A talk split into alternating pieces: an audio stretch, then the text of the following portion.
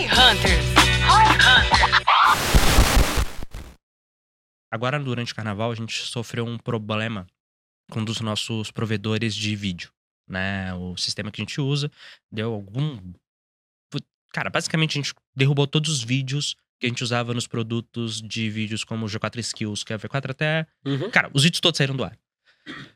Time, pô. Time de TI e- sofreu nessa aí. Só que o que aconteceu? A gente foi atrás ali de um backup. E, cara, tava no Notion bonitinho ali na aba links rápidos, conteúdos dos programas. Todos os programas, eu clicava no programa, tinha todas as aulas com o link, tanto do provedor de vídeo que a gente tá usando, quanto do backup. Exatamente o vídeo que deveria ser usado, o URL final do vídeo. É super fácil de ser acessado. Super Uhum. tranquilo. Ah, João, mas não era só ir no Drive? Você já tentou encontrar coisas no Drive? Nossa, é uma É merda. uma merda. Sacou? Então, assim, já tava tudo simples. Então, na hora que a gente foi fazer o backup, a gente literalmente baixou a planilha que tem como você exportar o database do Notion no formato de salvar o CSV. Como ele já tinha o campo de URL para importar automático, cara, três cliques. Pronto, tava no ar. Isso não é um processo. Isso é, cara, a gente organizou a informação. A Uhum. gente organizou o conhecimento Quem de modo fez geral. isso nesse caso? Nesse caso, o time que cuida de produtos educacionais pegou esses arquivos, né? Ele mantém o database de quais são os produtos e o que compõe o produto. Então tem lá, cara. Se eu entrar hoje aqui, fazer o, o, o processo, né? A galera tá vendo aqui, ó. Eu abro o Notion do G4. Eu vou em links de acesso rápido, que isso é uma dica muito legal. Tipo, cara, você tem no G4, né? Cada área do G4, ela tem. É um Notion só da empresa, mas cada área tem o seu workspace ali, né? Dentro de cada workspace tem a estrutura da área. Então isso deriva, né? A estrutura macro do Notion deriva da estrutura da empresa. Uma coisa reflete a outra. Então cada área, seja uma business unit ou um chapter, ela tem seu workspace. E dentro do workspace, apesar de seguir um padrão é, de como de são, workspace? você tem as coisas específicas que só aquele workspace vai ter. Uhum. Então, pô, quando você entra em produtos educacionais, por exemplo, né, que é um workspace que a gente tem, porque esse é um chapter do G4, você vai ter ali, por exemplo, database de formações, que, cara, quando eu entrar em comercial, não vai ter.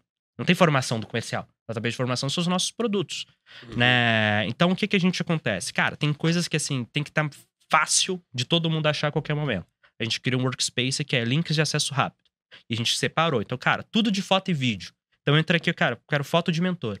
É só entrar, fotos e vídeos, tem aqui, ó, fotos de mentores. Eu clico, eu vou direto. Onde Uhum. que isso tá dentro do Notion? Não importa, em tese. Eu só preciso disso, eu vou lá e eu acho. Né? Então, aqui, eu entro aqui, eu preciso entrar, então, depois em produtos e mentores ali dentro do acesso rápido e um database de formações. Então, vamos lá.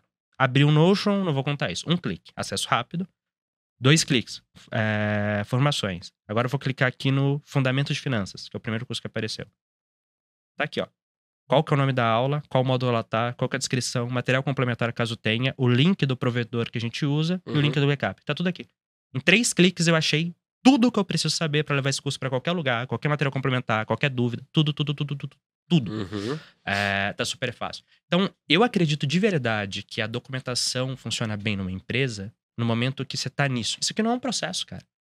Sabe? Não, é o conhecimento da empresa daqui. É onde que alguma coisa tá.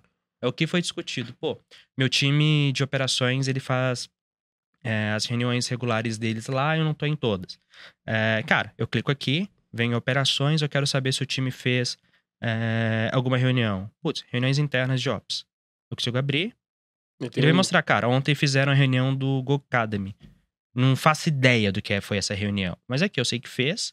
O Enzo que tocou, cara, eles falaram basicamente sobre o Google Analytics e tá aqui exatamente tudo que foi discutido. E quem fez essa pauta na hora da reunião foi. Esse aqui foi o Enzo, aparentemente, porque ele que criou. Saquei. Daí tem um responsável por essa pauta nesse caso. Toda reunião tem um responsável por pauta. Toda. Uhum. Toda reunião tem um responsável por pauta. É, ele é pré né, definido ali no começo da reunião. Tem- reunião regular geralmente é fixo, quem é o responsável pela pauta, mas Uhum. toda reunião começa com, tipo, cara, quem vai ser, vai cuidar da ata disso aqui? Sim, quem E aí vai a pessoa vai escrever isso aqui, né? E aí, dependendo da reunião, reunião regular, todo mundo faz dever de casa. Pré-preenche né, as informações que precisam. No Notion. No Notion. Hum, você sempre no Notion. sempre no A Notion. gente sempre usa o Notion. Cara, você pode usar. Não usa um e-mail, não envia um e-mail, não envia nada, não faz nada disso nesse caso. A gente envia invite e. Ok. Mas eu digo assim, não envia, por exemplo, a ata por e-mail. Não precisa. Não precisa. Deixa não precisa. No, no nosso caso, lá. não precisa. Entendi. né? A gente só vai enviar por e-mail alguma coisa quando tiver alguém externo ou quando a gente precisa oficializar alguma coisa muito grande. Saca? Por exemplo, cara, a gente aprovou, exemplo, fez lá a reunião, one on one, bonitinho, blá, blá, blá, e a gente aprovou que vai contratar um fornecedor na reunião de, de operações. Cara, aí eu vou mandar pro financeiro por e-mail falando que, olha, tá form- tô formalizando aqui. Mas com exceção de formalizações, é tudo direto no Notion. Aí formalização tem que Entendi. ser o e-mail ou o slide.